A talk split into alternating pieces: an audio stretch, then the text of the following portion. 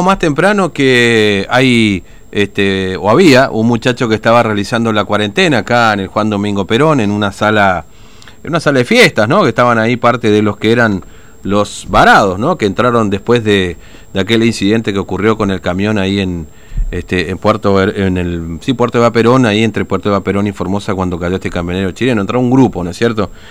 Bueno, entre mm, e- e- ese grupo parte está alojado ahí y apareció un muchacho ahí en estos días también eh, estando en la cuarentena y ahora desapareció, no está más.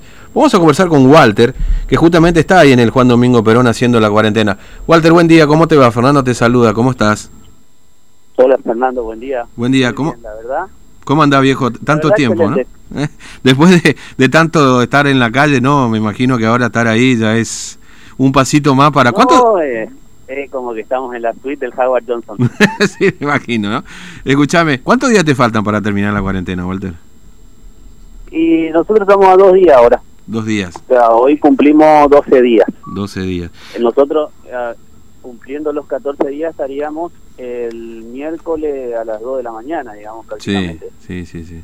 ¿Y ya les dijeron cuándo pueden salir o todavía todavía no le dijeron nada de eso? Si todo sale bien, por supuesto. Y ¿no? hasta, hasta el momento no nos dijeron nada, o Mm. sea, es algo lógico que debemos salir eh, Mm. todos juntos. Eh, Claro. Se están realizando los hisopados ahora en este momento, la verdad que, la verdad que Fernando, eh, muy bien, Mm. nada que quejarnos, la, la, la atención excelente, eh, los que nos cuidan acá, la, la policía que está, se, se comportó extremadamente humana, muy Bien. bien con nosotros, la comida, el Mm. lugar, los baños, o sea, bien, ¿qué querés que te diga? No, no, tengo- y- no- no tenemos absolutamente Sí, ninguna sí. queja sobre, sobre eso, los médicos vienen todos los días, nos atienden, si alguno necesita algún medicamento, algo por el estilo, se, se, se los brinda gratuitamente. Los, Mm. lo- las personas de asistente social que vinieron, también un abogado, o sea, nada, Mm. evidentemente, o sea, como también nos, nos habían dicho a nosotros, nadie acá está preso ni privado de su libertad ni nada por el estilo, o sea, Mm, nosotros estamos cumpliendo con un protocolo del gobierno eh, del cual me parece excelente, me parece muy bien hasta no saber si eh, tenemos el, el, el virus, digamos, Claro. o no. sí. Entonces, bien, Fernando, la verdad, mm. bien. Escuchame, eh, ¿cuántos hisopados le hicieron, Walter? A vos particularmente, digamos, ¿no? Hasta el, hasta el momento uno. Uno, uno. Y, y dio negativo, por, por supuesto, digamos, ¿no? Porque si no estaría en el Evita. Después de 30 digamos, ¿no? días, Sí, imagínate. me imagino, me imagino.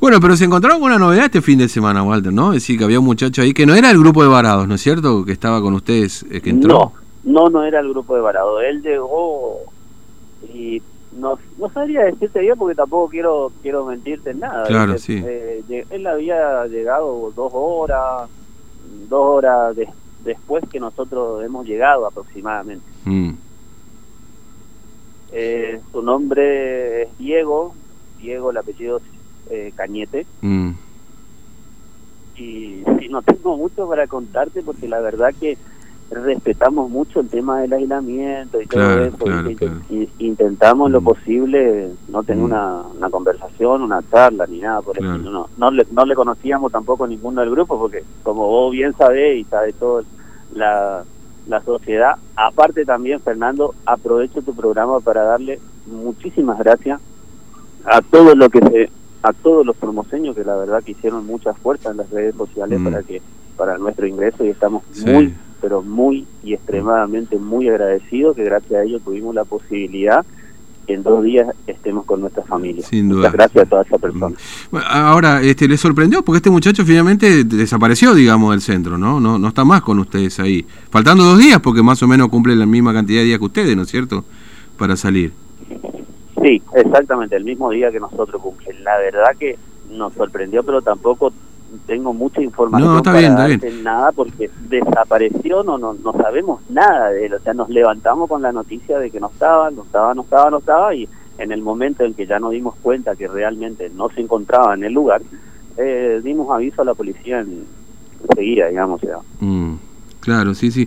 Que, porque bueno, no, no, digamos, faltando tan poco para cumplir la cuarentena, en definitiva, viste, resulta un poco extraño, la verdad. Pero bueno. Eh, no, claro, y acá, apa- aparte sus pertenencias, eso lo dejó todo, digamos. Ah, mirá vos. O sea, eh, bueno, se presume que sería paraguayo, por lo menos esta versión nosotros tenemos acá también, viste, dando vueltas. no hay mucha precisión lo que nos Contó, lo, que lo que contó él mm. en el grupo, que, que, no tenía nacionalidad argentina directamente porque eh, estaba en trámite su documento y todo eso. Él era, es paraguayo, tiene su familia y todo en Alberdi. Sí. Hasta ahí es lo que yo te puedo contar. Está bien, está bien, no hay, no hay problema. Este, entonces, eh, Walter, bueno, gracias por contarnos esto y, un poco también sirve para como excusa para charlar un poco. ¿no? Vos sabés que yo pensaba lo siguiente, Walter. Va, en realidad no es que pensaba, lo veía. Eh, y seguramente vos también lo habrás visto un poco este cambio de actitud, porque cuando empezó toda esta historia de la cuarentena, este, a, a las personas que estaban varadas ahí para entrar a Formosa, había como un rechazo social importante para que entre, ¿te acuerdas? Vos, seguramente lo habrás visto, es decir, no, que traen el virus, qué sé yo, qué sé cuánto. Y fue cambiando el humor de la gente en general, ¿no es cierto? Ah, ¿por qué los dejan tanto tiempo ahí, ¿no es cierto? Yo no sé si vos lo viste también, ¿no?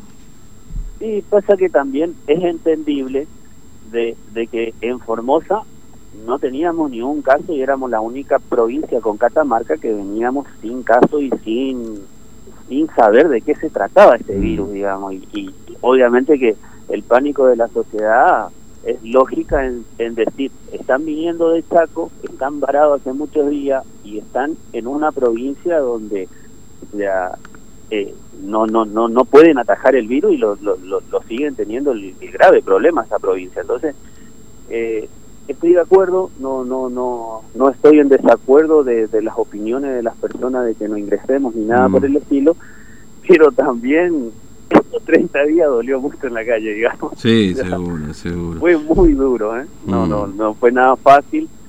Eh, lastimosamente no teníamos dónde volver. Eh, había gente que vendió hasta su celular. El caso de un compañero que conocí ahí en el lugar, se llama Mauro, que sigue estando, digamos, él él lleva, y, creo que hoy en día, cuarenta y pico de días ya. Todavía ya, allá en, la ruta, digamos, para entrar. Sí, porque él, no, no pudo ingresar. Es Mauro, que, él vino de Buenos Aires, debía tres meses de alquiler eh, y no, no, no, no, no, no pudo mantenerse más. O sea, obligatoriamente tuvo que venir y se quedó en la calle. Mm. Y como eso también le pasó a muchos. No es que no es que nosotros quisimos forzar a una entrada sin permiso ni nada por el estilo, porque también lo habíamos gestionado, habíamos tenido todo. Mm. Eh, el caso de, un compañero que conocí, una muy buena persona, un retirado de la comisaría, entonces no en Gutiérrez, sí, tiene la, madre y es el único que en este momento se, se, hace cargo, digamos, de la persona, porque no tiene un familiar allegado, ¿viste, Fernando? Sí. Entonces, esta persona tuvo que dejar toda su casa en Buenos Aires, dejar sus cosas porque es formoseño, es de mm. y no le queda otra que venir a auxiliar a su mamá, lo haría cualquier ser humano, digamos. Sí, sí, sí, eso, eso no cabe en duda. que bueno, de esos mm. casos tenemos varios de los que estábamos guardados y que no fue no fue que vinimos por gusto, que andábamos de vacaciones, como como muchos extranjeros, digamos, muchos extranjeros estuvieron de vacaciones sí, sí.